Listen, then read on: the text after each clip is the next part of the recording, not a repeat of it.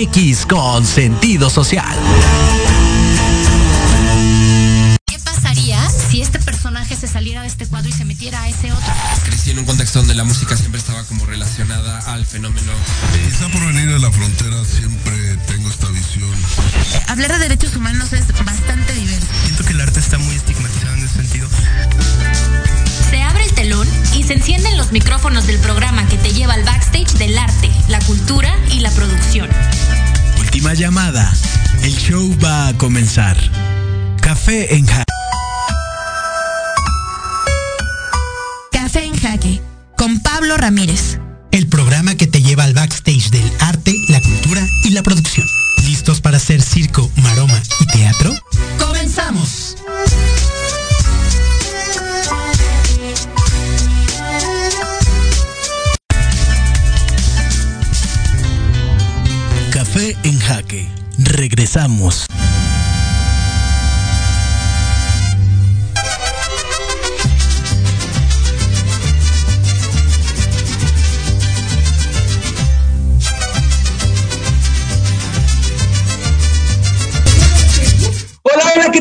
Amigos? ¿Cómo están? Muy, pero muy, pero muy buenos días. Bienvenidos a esto que se llama Café en Jaque. Estamos sumamente contentos porque hoy es 15 de septiembre, estamos festejando el orgullo patrio y claro, por supuesto, con todas las asegúnes que seguramente con los invitados de lujo que tenemos esta mañana vamos a poderlo platicar.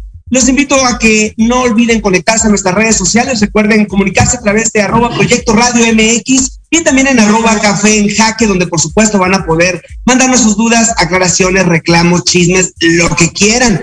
También está nuestra página de internet www.cafeenjaque.com, donde van a poder descargar este y todos los demás episodios y podcasts. Saludo no solamente a un, a un equipo y a un grupo de grandes profesionales que ahora me acompañan en esta pantalla que usted está viendo a través de la transmisión de YouTube y de Facebook, sino que además son grandes seres humanos, grandes amigos, grandes colegas y por supuesto grandes cómplices en el mundo de la gestión cultural. Hoy estoy de fiesta, no precisamente por las fiestas patrias, sino porque todo el programa me acompaña el, un amigo, hermano, fundador, creador de este proyecto, quien más adelante les tendremos una noticia, pero que por supuesto ha sido una vértebra de este proyecto que se llama Café en Jaque. Me refiero pues al queridísimo, inigualable y también a mi hermano que extraño mucho porque hace mucho no lo veo en persona, Oscar López.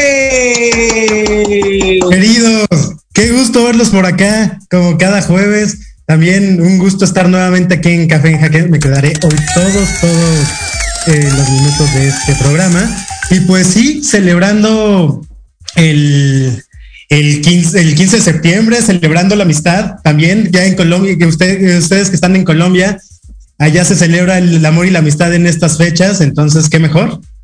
Exacto. Oye, querido Pablo. ¿Mande? Pero además, ¿ya viste que trae su playera de 20 años con Bretajín?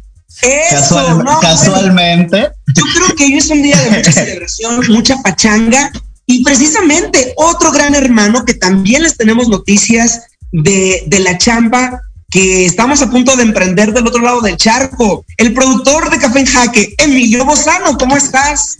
Muy bien, muy contento, re nervioso en realidad porque tenemos acá una gran noticia este, que te dejaré dar a ti más adelante, querido Pablo, primicia internacional, eh, mundial y galáctica, este, y de la cual estoy muy agradecido obviamente contigo y con todo el equipo de ajedrez.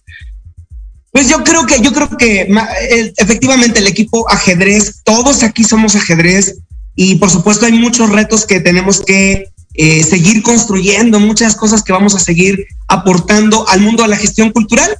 Y de este lado, que no los alcancen a ver acá en pantalla, pero me encuentro precisamente y efectivamente, como bien lo dice Oscar Alejandro, desde la capital colombiana en la ciudad de Bogotá, donde nos encontramos en el quinto festival de los creadores y amigos del teatro experimental La Mama, que en varias ocasiones ya en este espacio les hemos compartido de qué se trata. Estamos festejando el quinto festival de creadores escénicos y bueno, estamos muy contentos de estar desde la capital colombiana, Gabriel Alarcón, Diego Álvarez y por supuesto todo el equipo extendido acá en Colombia.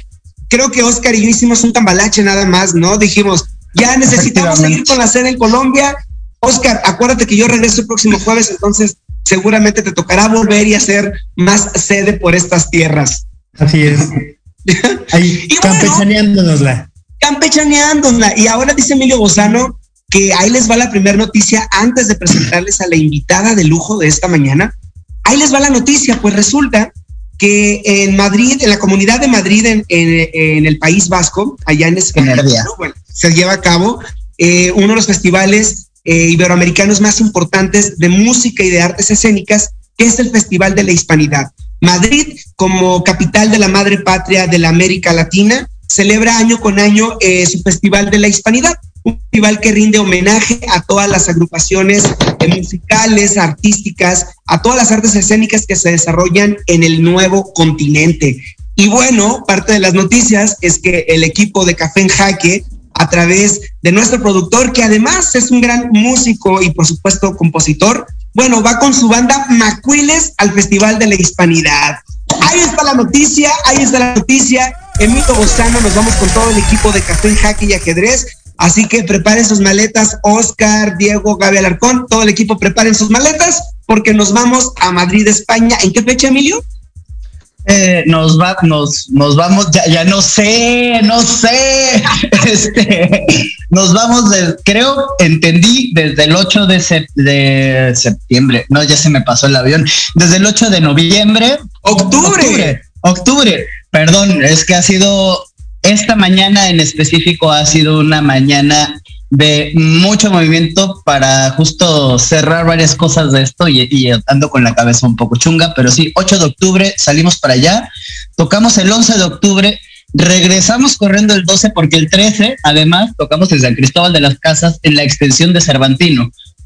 Pues ahí está, el dato. Más adelante ya con Diego Álvarez tendremos las noticias y los pormenores de estas actividades y de las participaciones que el equipo, tanto de Café en Jaque como de ajedrez, tendremos en diferentes partes del mundo. Y bueno, bien dice Emilio Bozano, hoy ha sido una mañana movida, estamos muy contentos porque celebramos, sí, las fiestas patrias, pero también celebramos las fiestas patrias desde la gestión cultural con un tema con, un especialista en temas de cinematografía que pocas veces abordamos en este espacio, y no por falta de ganas, siempre las agendas apretadas. Y bueno, no les voy a decir quién es, mejor Emilio Bozano, Oscar López. Preséntenos a la invitadaza de lujo que nos acompaña esta mañana y con quien celebramos el orgullo de ser mexicanos y el orgullo de que en México se produce se producen artes, se producen actividades eh, culturales y escénicas de primer nivel, de primera calidad, con profesionales como la que hoy nos acompaña. Pues mira, ella es socióloga egresada de la Guamas Capozalco con líneas de investigación sobre cine y audiovisual, con perspectiva de género, cine silente, cine de reempleo, found footage y compilación, cine mundial y mexicano, documental, no ficción, archivos y patrimonio fílmico y audiovisual. Doctorado en estudios cinematográficos y de la audiovisual egresada de la Universidad París de la Sorbonne Nouvelle. Realiza curadurías, catálogos, cursos y talleres en diversas instituciones. Además, escribe para Cineteca Nacional y las revistas Luna, Cornea, y Secuencia, entre otras publicaciones. Ella, además de ser una amiga muy cercana y muy querida para todo el equipo, es la doctora Itzia Fernández Escarreño. ¡Itzia! Se nos hizo. Se nos hizo Itzia Fernández presente en Café en Jaque, una de las pioneras y además principales eh, pilares de la cinematografía en México desde la perspectiva de la investigación, desde la perspectiva de ver la cinematografía como un puente de comunicación con bases sólidas en la investigación, en la política, en la defensa de los derechos humanos, en la presencia en la cinematografía de temas que a veces en este comercial no se tocan. Itzia Fernández, muy buenos días, bienvenida. Muchas gracias, me siento muy, muy honrada, muy contenta de este espacio, eh, de, este momento de gran compartencia con ustedes y pues platiquemos de, de muchas cosas. Platiquemos de muchas cosas y qué te parece si antes de, de empezar el chisme, porque mira, de este lado, eh, maestra Itzia, yo le platico que tanto el productor Emilio Bozano como por supuesto fundador de este espacio, creador Oscar López, somos eh, y un servidor somos totalmente admiradores del trabajo que has emprendido en México y que por supuesto ha impactado a muchos países. Me gustaría empezar con la pregunta, ¿por qué el cine como herramienta de unificación de una sociedad que a veces está en deterioro? Te dejo con esa pregunta y mientras Oscar Alejandro y Emilio Manden al corte, por favor. Vámonos a un corte. Esto es café en jaque. café en jaque. Dieguito, mándanos a corte, por favor. Café en jaque. Regresamos. Si tienes alma de investigador, eres padre, tutor o estudiante, Manabu con Yuriko Sensei es para ti. Programa diseñado para hacer tu vida más fácil en las labores escolares. Escúchanos todos los jueves de 3 a 4 de la tarde en Proyecto Radio MX. Manabu, porque nunca dejamos de aprender.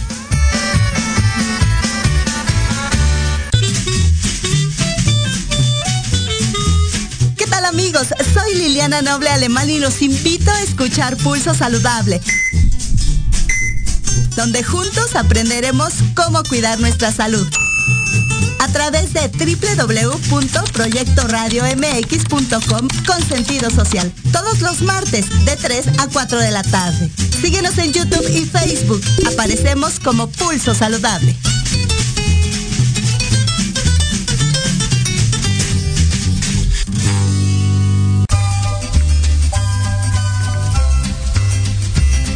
Hola amigos, somos sus maestros de confianza. Anaí Cruz y Jorge Chávez. Te invitamos a escuchar ALAP en la radio. Centro Psicopedagógico Aprendizaje Lúdico Activando el Pensamiento.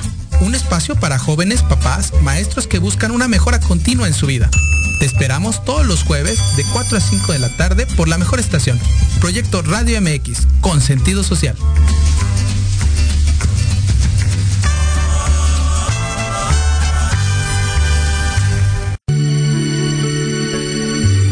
De café con los ángeles. Es una invitación a mirar en ti esa luz que a veces no podemos encontrar. Yo soy Marta Liliana Santuario y te espero todos los jueves a las 6 de la tarde por Proyecto Radio MX, con sentido social.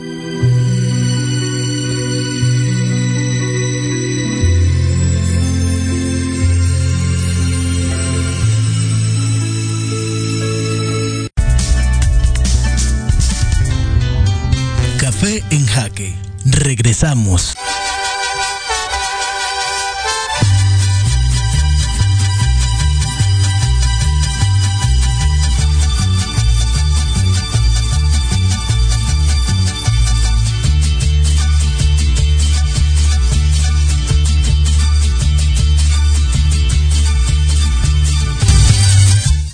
Al aire. Estamos de regreso, estamos de regreso en Café en Jaque, son las 11 de la mañana con 16 minutos tiempo de la Ciudad de México y de Bogotá, Colombia, por supuesto, y estamos platicando con la maestra Itzia Fernández, ella es especialista en cinematografía, investigadora académica en el ramo del cine, no solamente en México, ¿no? sino también en varios países de América Latina. Antes de irnos al corte, maestra Itzia le preguntaba, ¿cuál es la importancia de hablar de cine no desde la perspectiva única de los contenidos, es decir, no solamente hablar de las películas. ¿Por qué es importante hablar de cine como objeto de estudio en la investigación, en la construcción de una mejor sociedad? Ya, pues habría como, como varias maneras de, aterrizarlo. Em, es una gran pregunta, es una pregunta de filosofía de cine, básicamente, em, de teoría de cine. Em, yo creo que por donde tendríamos que, empezar es por la condición cinéfila de prácticamente pues la humanidad. Somos en general eh, seres humanos que nos, que nos gusta, que consumimos imágenes eh, desde, desde siempre. Es, está en nuestra genealogía. Y que mm, me, me parece que eh, la manera en que planteas esta pregunta filosófica tendría que ver con cosas muy cotidianas. ¿Cómo aprendemos a leer imágenes, a consumirlas, a utilizarlas.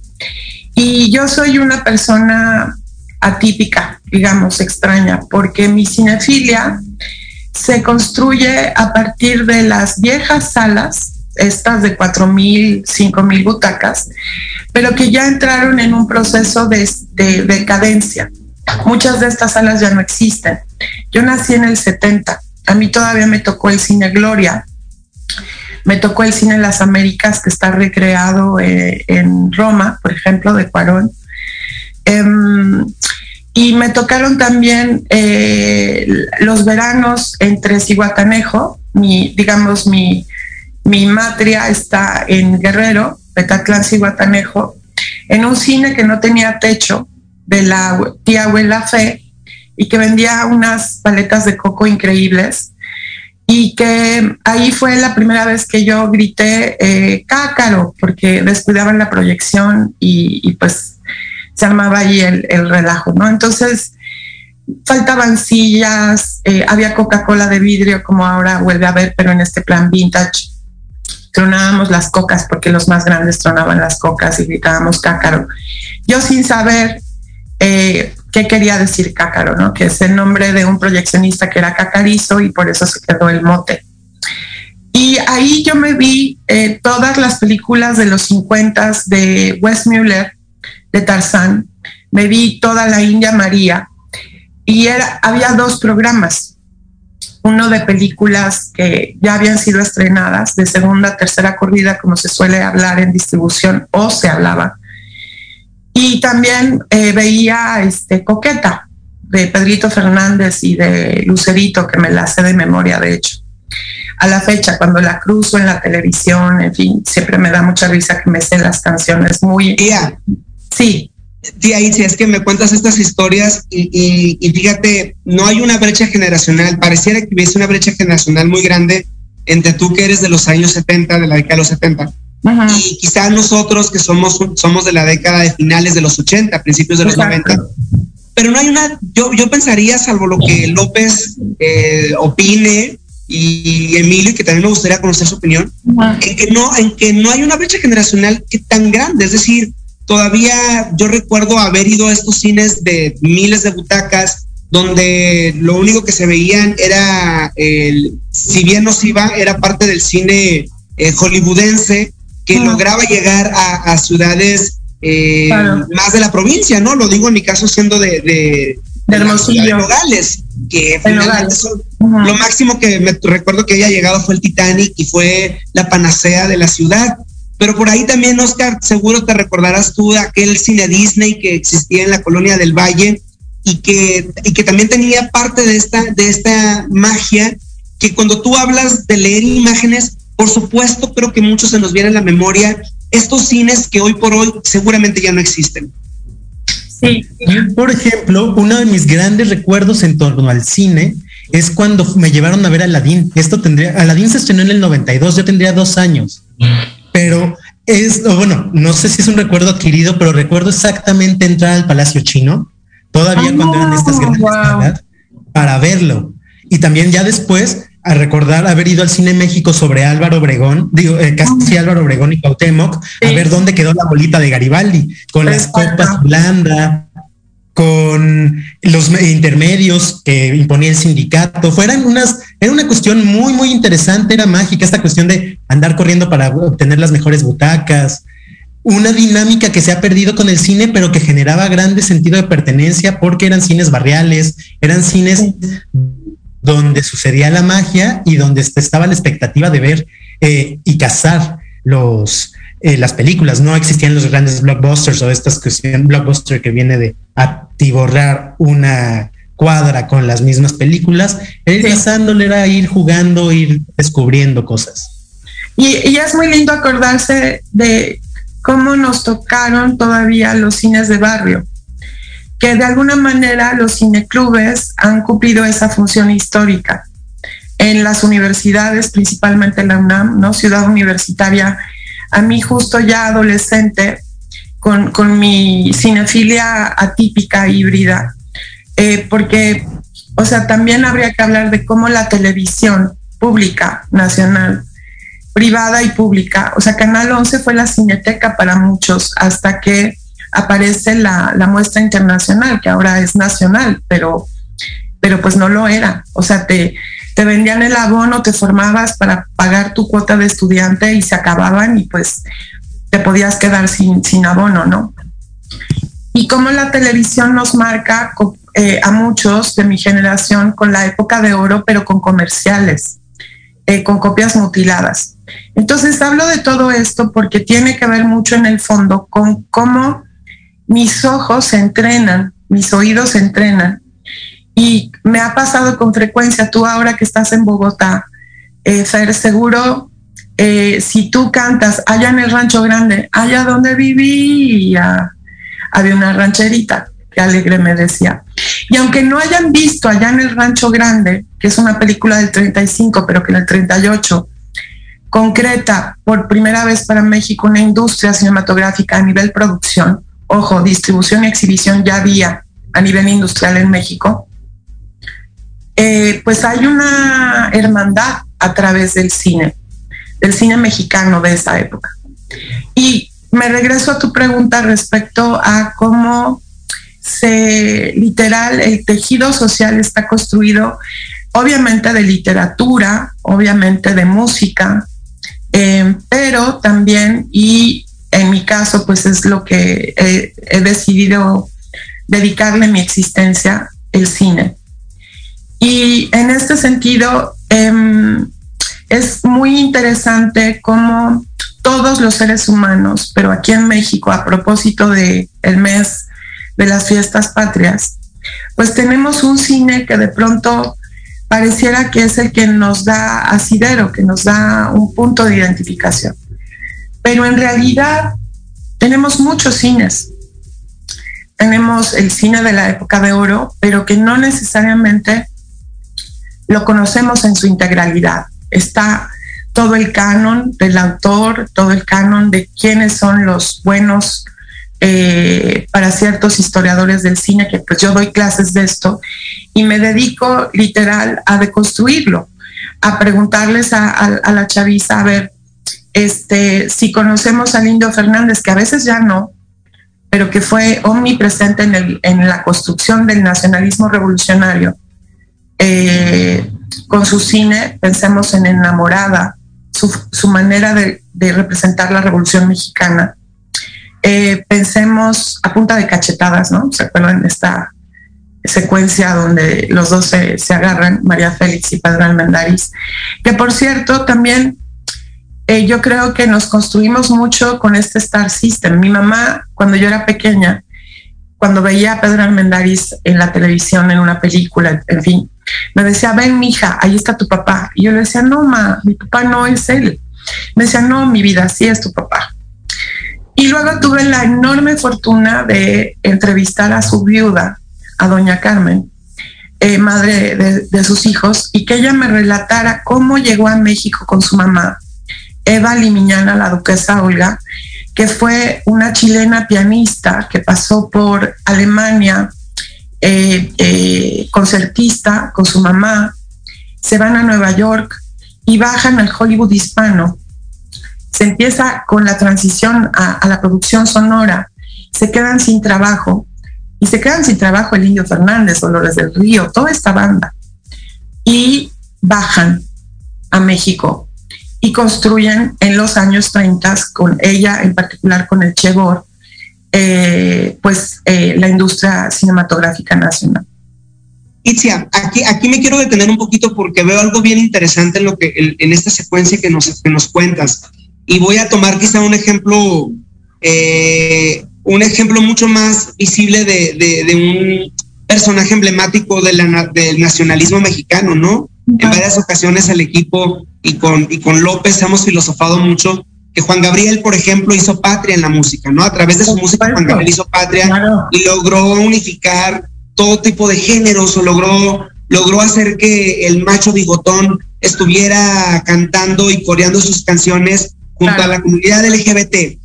Así como Juan Gabriel lo vemos como una referencia del nacionalismo mexicano, eh, pues eso nos, en el cine seguramente sucede lo mismo, ¿no? Nos hablas de esta época donde hay una, viene una debacle después del cine, de la época dorada del cine mexicano. Y entonces nos damos cuenta que hay un factor político, ¿no? Hay un factor político, hay un factor económico que sin duda incide y, superpone muchos de los intereses que la propia naturaleza del cine tiene. En ese sentido, ¿cómo es ese factor político? ¿Cómo incide la política y cómo incide la gestación de recursos para el cine mexicano en el 2022? ¿Cuál es la situación? Es decir, desde tu perspectiva y desde una perspectiva estudiada, analizada, crítica, ¿cómo es el 2022 eh, con estos factores políticos y económicos en la construcción de una industria mexicana de cine?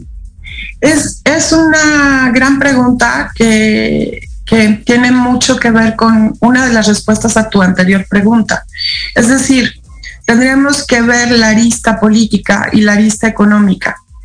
Y justo ayer estaba leyendo post de un cineasta mexicano que está ocupado de hacernos la numeralia.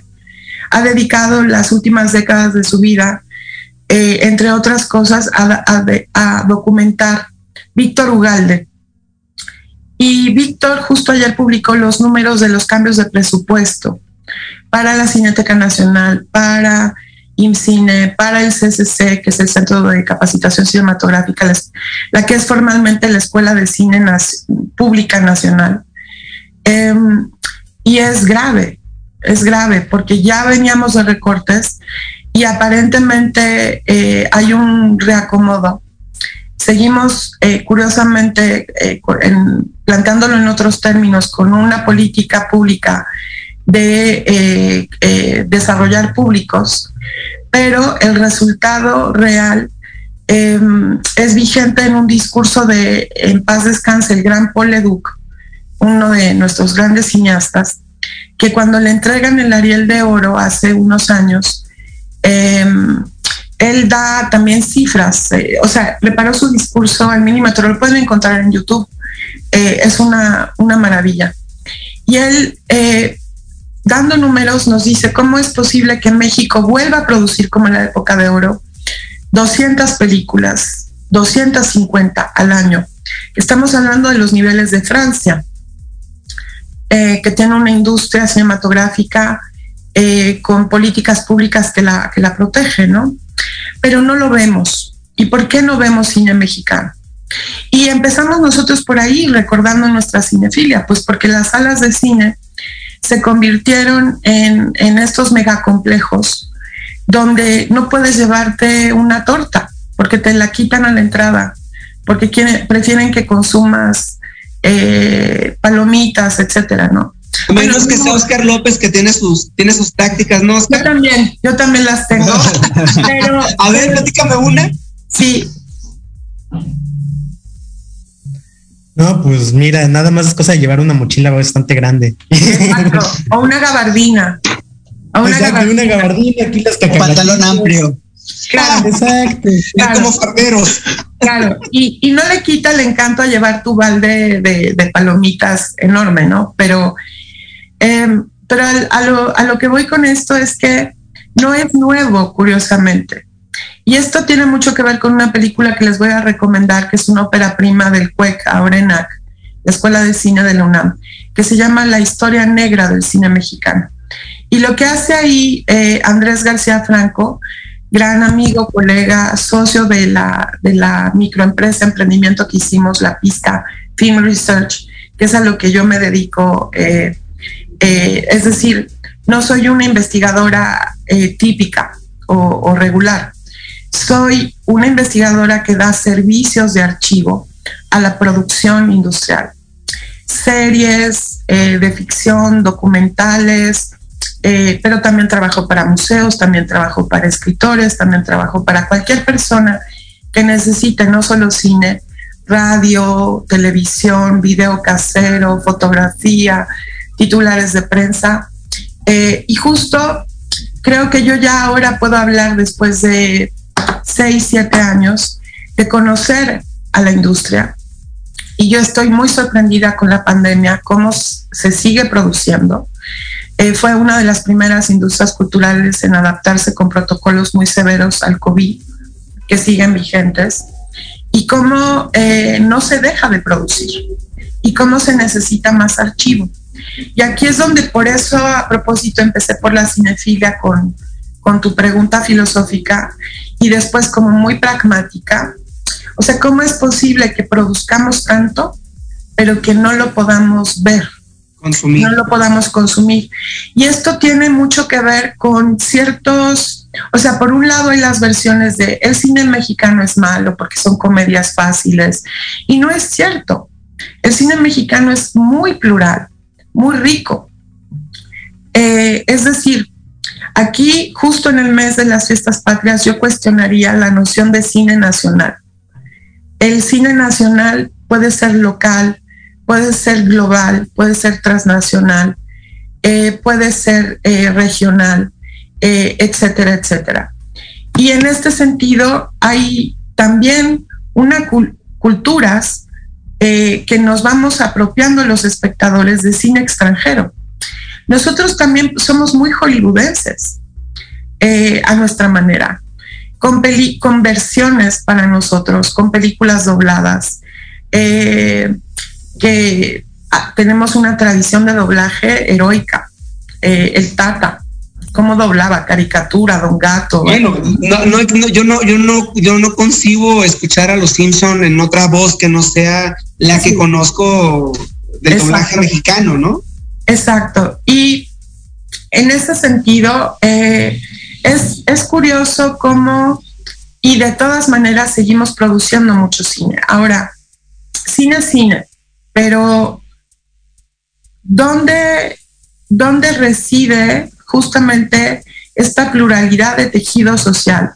Y lo que ciertas películas, y pongo ejemplos que a mí me gustan mucho, eh, Tío Jim de Luna Marán, que tuve la, dicha de colaborar en una producción de ella, eh, entre otras, porque también eh, trabajamos para un, para un videoclip de Calamaro en colaboración con Lila Downs, que dirigió Luna.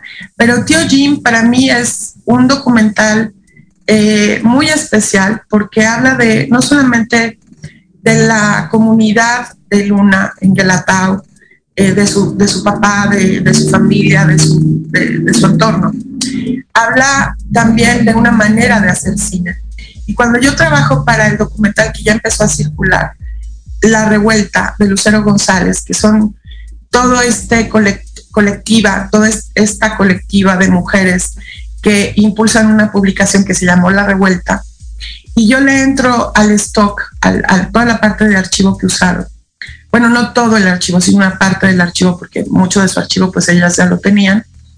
Lo que me encuentro es un documental gozoso, feminista, que a las feministas eh, actuales nos enseña cómo se hizo feminismo en los años 70. Y, y pues hay, hay, habría como muchísimas más eh, más películas de las cuales hablar, pero yo me preguntaría cómo ahorita las plataformas están haciendo difusión del cine mexicano también, e incluso coproduciéndolo. Em, y en ese sentido, pues yo no me pelearía con nada. Es decir, si el cine ahora está muerto como lo conocimos, está vivo más que nunca porque lo podemos consumir a escala global eh, eh, cuando estaba destinado solamente al público nacional que tampoco lo puede ver en sala, ¿no? Eh, y, yo creo que ahí es donde tenemos mucho que hacer en, la experiencia de ir a ver películas. que precisamente, y perdón que te interrumpa, pero precisamente ahí es donde me, me quiero detener, porque nos quedan pocos minutos, nos, nos quedan escasos cuatro minutos para, para despedirnos de, este espacio, de, esta parte de esta eh, jugosa y poderosa plática que tenemos contigo, maestra Itzia. Y me gustaría que dejarte con una pregunta mía, una pregunta de Oscar, una pregunta de Emilio y, y, poder, cerrar. La primera pregunta, en todo este contexto que, que me parece sumamente interesante, importante, como gestor cultural te pregunto, ¿cómo empezar a hacer cine o empezarnos a meter al mundo del cine sin ser especialistas, pero sí con una perspectiva de gestión cultural. Es decir, ¿qué, ¿qué, nos toca hacer a los gestores culturales por fortalecer la industria? A los gestores culturales por fortalecer la industria. ¿Qué nos toca hacer a los gestores culturales por ampliar el espectro de las aristas que están alrededor de la industria del cine? Es decir, a veces uno por, por ignorancia solamente piensa que es producir, grabar y difundir. Bueno, ¿Qué pasa con las personas encargadas de archivo, de catálogo? ¿Qué pasa con, eh, con la nueva formación de producciones cinematográficas en comunidades rurales, en comunidades indígenas, en comunidades en situación de calle? ¿Qué, pasa? ¿Qué nos toca hacer a los gestores? Esa sería mi pregunta. Y, no, y seguramente López y Bozano te tendrán una más. Y con eso vamos a ir haciendo este cierre espectacular que tenemos contigo. Estamos platicando con Itzia Fernández. Ella es especialista en archivo cinematográfico y una gran gran, gran colega de este espacio. Oscar López.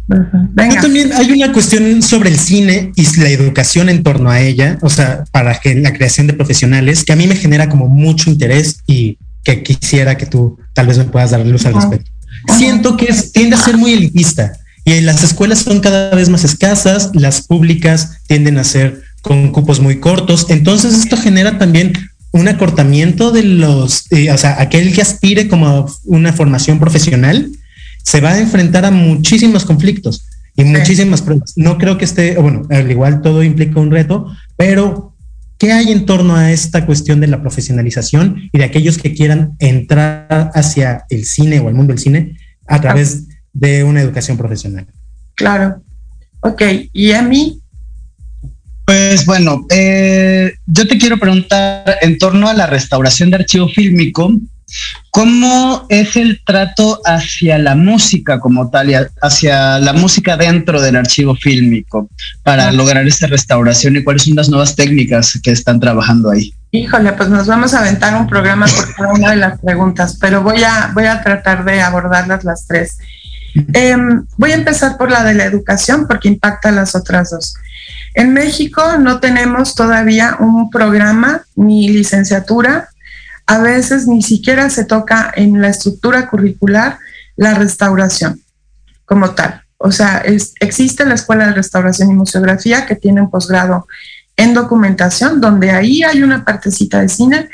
Yo saqué adelante a, a Viri, que seguramente luego verá este programa, con una tesis sobre cómo se restauró el automóvil gris que la sonorizó el maestro Chema Serralde, que, lo conocemos, lo adoramos, ensamble del cine mudo, y que ahí anda todavía el Blu-ray, que, que pesquenlo si van a la tienda de la cineteca, porque eso se va a volver un incunable. Y en general, Oscar le, pega a un botón rojo. Es, es una paradoja, Oscar, porque cada vez hay más escuelas de cine privadas y hay un mercado donde los chavos son prácticamente secuestrados por escuelas que no, que no son a veces ni siquiera regulares a nivel CEP, registro, etcétera. Pero hay, digamos, la paradoja es que sí cada vez hay más espacios, pero que no hay al mismo tiempo posgrados. Yo por eso me tuve que ir a Francia. Ya existía la maestría de la UDG. Eh, ahora hay más maestrías, pero no hay doctorado, por ejemplo, para hacer estudios de cine como tales. Sí es, existe hace pocos años el de la UAM Xochimilco en estudios culturales que tiene salida en cine. Eh, eh, y hay otros posgrados donde te permiten hacer tu tesis sobre cine. Pero ahí yo creo que eh, sí hay cuadros de chavos que están saliendo relativamente, relativamente bien formados, preparados y que luego tienes un mercado laboral muy, muy difícil, muy complejo. Em, yo creo que tenemos mucho que hacer por algo que yo llamo alfabetización audiovisual. Cualquiera podemos hacer una película. Eh, en los festivales grandes, AAA, eh, circulan películas hechas con celular. Em, pues hay, hay, cineastas muy destacados, destacadas, que no estudiaron cine, estudiaron ciencias sociales, estudiaron ingeniería, estudiaron otras cosas. Entonces, la paradoja es que ahora no tienes que estudiar cine para hacer cine, porque las tecnologías dan otras posibilidades. Y la restauración sonora tiene muy poca gente eh, competente. Ni la Guis, que es cineasta, eh, estuvo en el Laboratorio de Restauración Digital de la Cineteca Nacional. Lenin Rojo, o sea, podría nombrar con los dedos de las manos a la gente que hace esto. Y, em, y la pregunta de, de Fer, eh, creo que un bastión, corazón, es la, la exhibición. Eh, involucrarse con cine, conciertos de, de, cine de archivo, involucrarse con el desarrollo de festivales, de muestras, eh, llevar cine a donde, a donde no llega. Y Cine, que es esta red de, de cines comunitarios, de salas de cine de distinto tipo, tiene más de 60 sedes y están haciendo el trabajo que no se hace a nivel, digamos, estructura industrial de salas de cine como tales. Um, es decir, más que nunca, yo admiro a la sociedad civil, a la ciudadanía mexicana, en, mexicana y en México, eh, porque habemos de todo, que estamos trabajando para ver lo que producimos um, y que no necesariamente está en el canon. Eh, eso también siempre me gusta remarcar.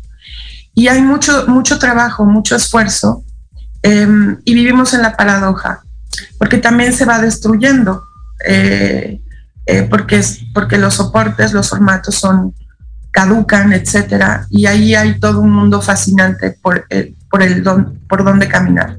Pues yo creo que el mundo es fascinante y hay todo un mundo que todavía necesitamos seguir eh, platicando y comprendiendo y aprendiendo con especialistas como tú, maestra Itzia. Lamentablemente el tiempo se nos sacó, se nos, se nos acaba, tenemos que irnos a un corte, pero maestra Itzia, no me quiero ir al corte sin antes agradecerte profundamente este espacio, estos minutos. Y como bien lo has dicho, tenemos muchas preguntas que seguramente nos van a dar para una temporada completa de Café en Jaque. Siempre los micrófonos abiertos para ti, para todo tu equipo. Y nada más, preguntarte las redes sociales en las cuales podemos seguir parte de tu trabajo o, de, o de la pizca donde podamos estar al tanto de toda la chamba que ustedes están haciendo en, en esta materia. Sí, bueno, pues eh, seguramente mis socios, colegas, amigos, este, eh, estarán viendo o verán el programa. Hay anuncios pronto de, los pescadores, eh, de las cosas que, a las cuales estamos aspirando y creciendo cada uno de nosotros y en colectivo. Em, yo como, como soy Itzafer, estoy en Twitter, eh, estoy en Instagram, estoy en Facebook. Um, y, bueno, ahí este, subo las producciones en las que colaboro, eh, los cursos, en fin, las cosas que estamos haciendo. Y, um, y vaya, muchísimas gracias. Estoy muy honrada eh, de compartir este espacio y, y bueno, hasta pronto. Esperamos que no sea la que no sea la última, por supuesto que sea la primera de muchas pláticas y mucho chismecito rico. ¿Qué onda con el cine? A mí me encantaría un programa de las historias eh, de las historias que no se cuentan de los personajes del cine, que seguramente tú te sabrás bastantes. Mientras nos vamos a un corte, gracias maestra Itzia. Recuerden Itzia Fernández en las redes sociales, Instagram, Facebook y también la pueden encontrar en toda la. Vamos a un corte y volvemos a Café en Jaque. Va.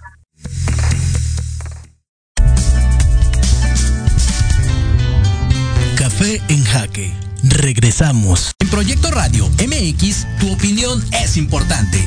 Envíanos un mensaje de voz vía WhatsApp al 55 64 18 82 80 con tu nombre y lugar de donde nos escuchas. Recuerda 55 64 18 82 80.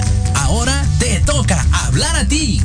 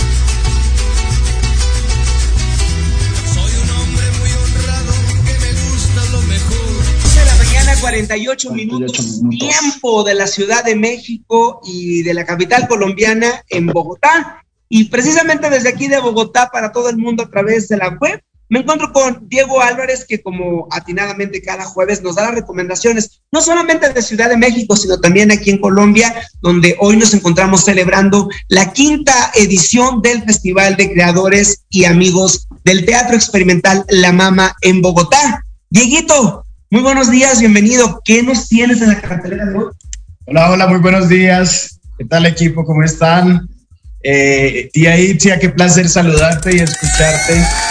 Y bueno, vamos a adelantar con la cartelera. Les cuento que por la conmemoración del inicio de la independencia, este 15 de septiembre los Tigres del Norte ofrecerán un concierto de forma gratuita en el Zócalo.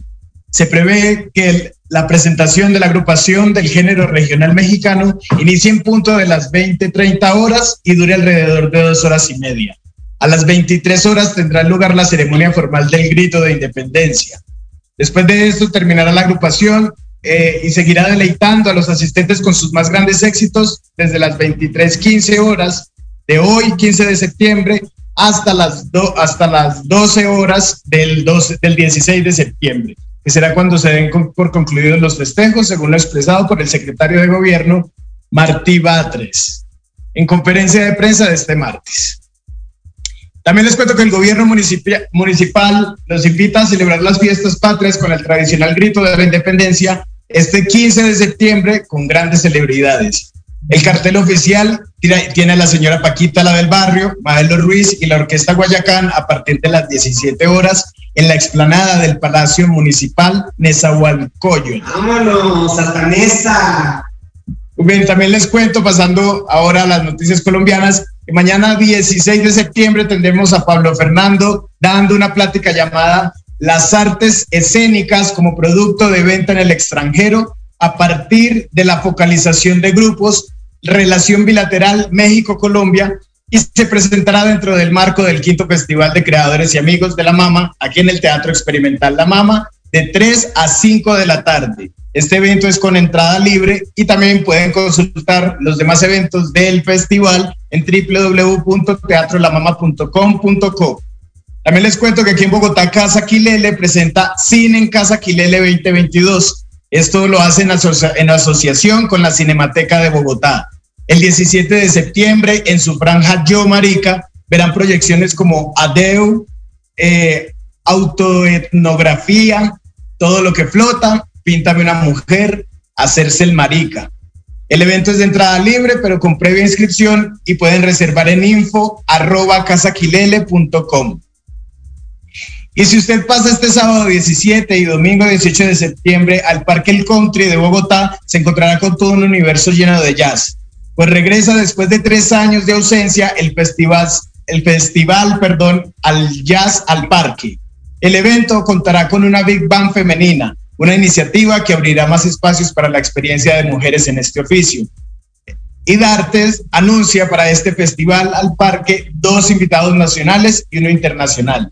Desde Pasto llegará Patua Trío, que traerá a la capital una presentación con el universo musical del sur del país, plasmado en el lenguaje del jazz. Y desde el Caribe, Papayebras, una propuesta que integra los conceptos de la clásica papayera con elementos de las brass, brass bands norteamericanas aquellas que son referentes de las tradiciones musicales de lugares como Nueva Orleans. El nuevo invitado internacional es el guitarrista Altier Carlos de Souza Lemos Escobar, conocido como Ginga, nacido en Río de Janeiro, en Brasil, y considerado por la crítica como uno de los más importantes guitarristas y compositores de la actualidad. También pueden conocer a los colectivos y agrupaciones que están presentes a la zona, en las zonas de emprendimiento con artículos personalizados, prendas de vestir, fotografía, ilustración, música, productos editoriales y mucho más. Esto va a ser a partir de las 12 de la tarde en la avenida calle 127 con carrera 12. Esto es aquí en Bogotá y no siendo más por hoy, me despido de todos ustedes. Oscar Alejandro, muchas gracias por todo. Tía Itzia, y a nuestro productor, a Emilio Bozano. Gracias por todo. Ahí están las recomendaciones, ahí están las recomendaciones de Diego Álvarez, tanto para México como para la capital colombiana. Y ahí les va.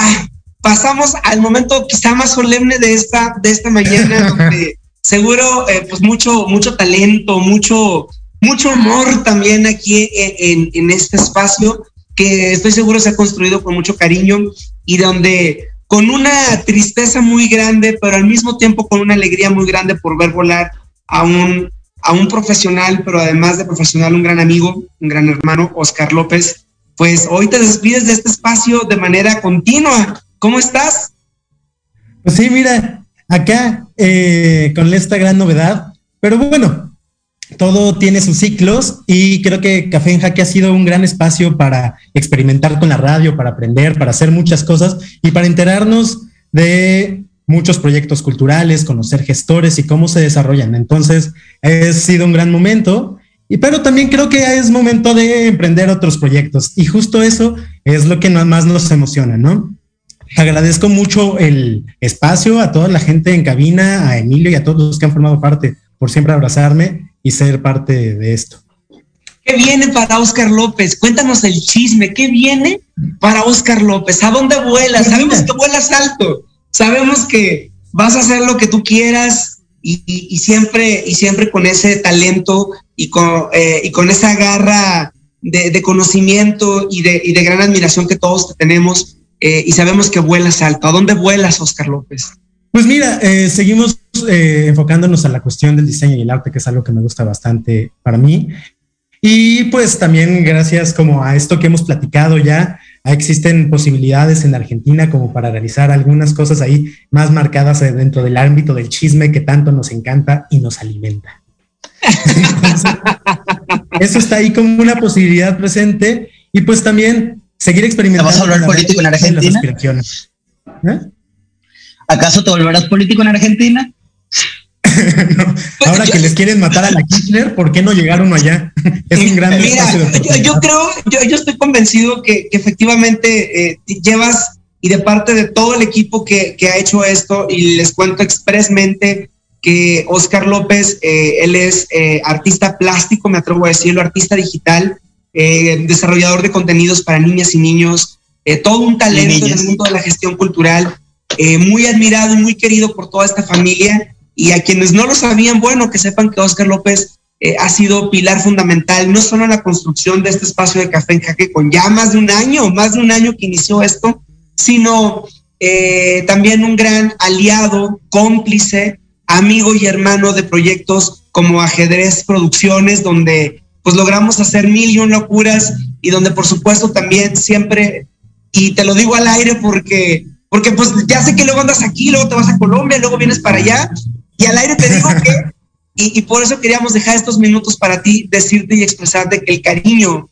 la admiración y, el compañerismo siempre estará aquí para ti. Aquí siempre tendrás los micrófonos, eh, las puertas abiertas, las ventanas abiertas y por supuesto a grandes amigos, hermanos y colegas. Que el drama siempre sea parte de lo que nos haga sentir vivos con Oscar Alejandro. Así es, hay que ponerle un poquito de drama para ponerle sazón a esto. Si no, si no, ¿de qué vivimos los artistas? Exactamente. Pero les reitero, muchísimas gracias por esta oportunidad y pues acá seguiremos, en el camino nos seguiremos encontrando. Ahora sí, Jimmy, ponte las golondrinas y con las golondrinas de fondo nos despedimos, por supuesto, de la maestra Itzia Fernández. Muchísimas gracias por estos minutos. Emilio Bozano en la producción general Diego Álvarez, por supuesto, en su sección. Y la sección de Zaira García la pueden descargar en nuestro podcast y por supuesto en la página de internet de www.cafeenjaque.com. Oscar Alejandro López, desde aquí, desde donde estamos, siempre todas las mejores de las vibras para ti. Un abrazo enorme y como decía un texto de la obra de teatro de ayer, vuela alto, vuela, vuela muy alto. Yo soy Pablo Fernando Ramírez, esto se llama Café en Jaque. Hasta la próxima.